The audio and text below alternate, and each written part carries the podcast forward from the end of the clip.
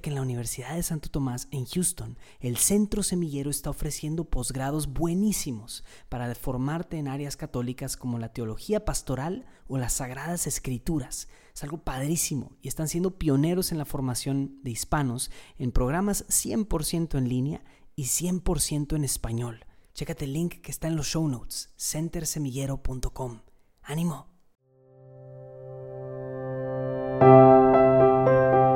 Oli, oli, yo soy Sarita y te doy la bienvenida a tu espacio semanal de Cuentos para el Alma, donde te traemos pequeñas grandes historias. ¿Listísimos para el cuento de hoy? Vengan, acompáñenme. Una pistola y dos hombres frente a Dios.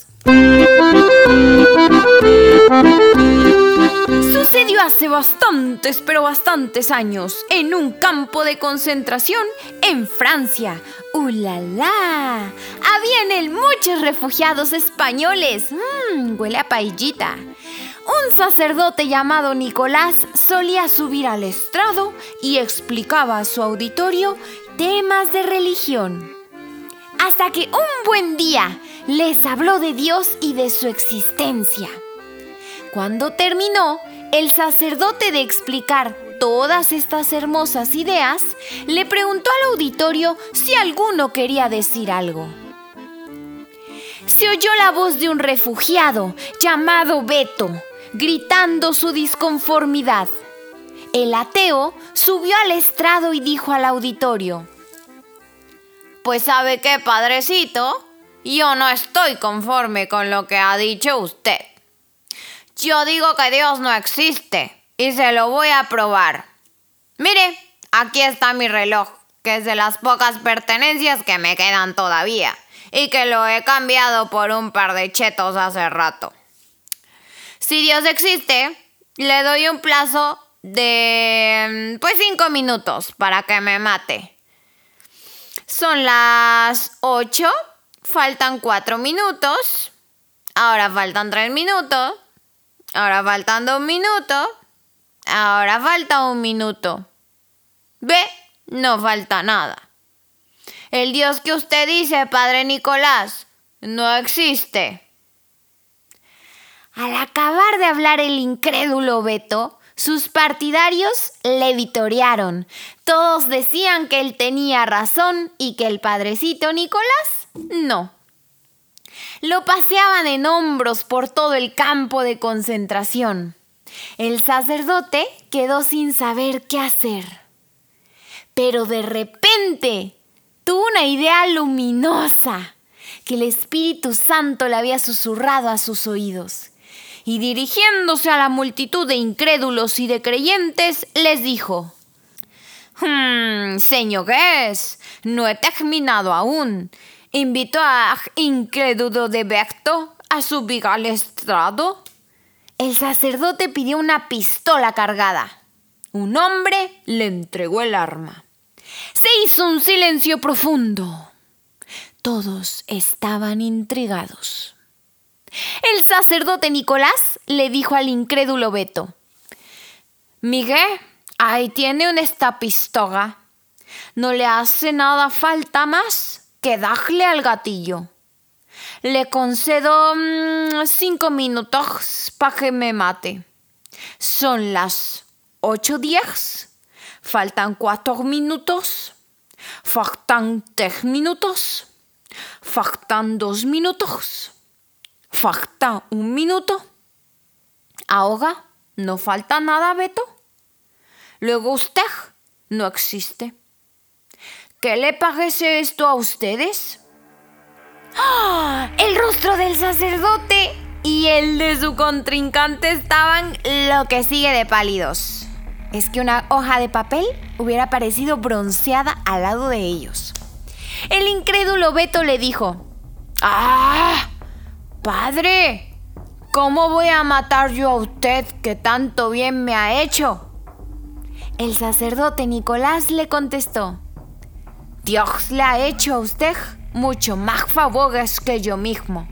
Y es mucho más misericordioso con los hombres que usted ha sido conmigo. Usted, Beto, me ha respetado la vida cuando yo le pedía que me matara.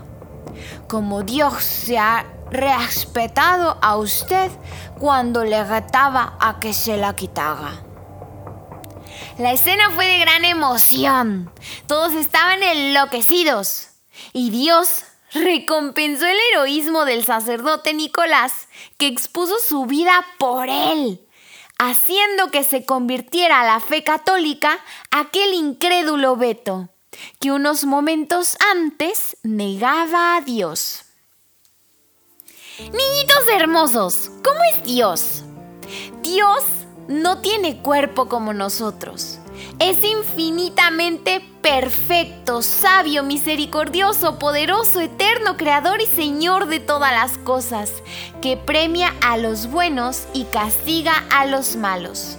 Dios Padre es infinitamente sabio, porque todo lo sabe con suma perfección, hasta las cosas más ocultas y misteriosas. Dios es infinitamente poderoso. Él ha hecho el cielo, la tierra, las plantas, los animales, tu nariz hermosa, tu cara preciosa, tus manitas, tus oídos. Todo lo creó de la nada para su gloria y bien de las criaturas. Dios es eterno, ha estado desde el principio y estará hasta el final. Dios es omnipresente. ¿Ay, omni qué? Quiere decir que Dios está presente en todas, absolutamente todas partes.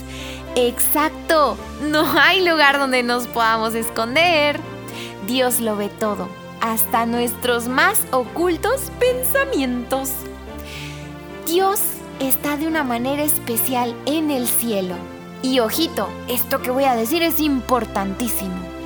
Dios está presente en cuerpo y alma en la Eucaristía.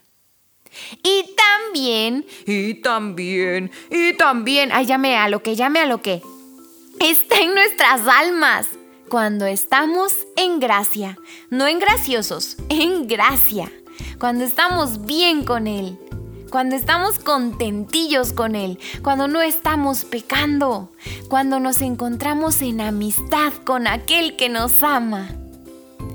Ahora bien, reflexionemos de vez en cuando, y mejor, de mucho en mucho, cuánto nos ve Dios con misericordia y amor.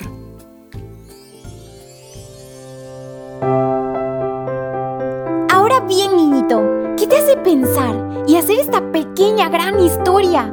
¿A poco no nos deja muchísimo para reflexionar? Pero sobre todo lo que nos mueve a actuar.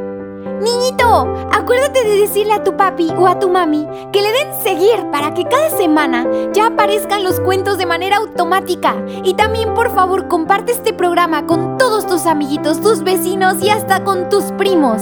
Te espero la próxima semana con un nuevo cuento. Que Dios te bendiga muchísimo.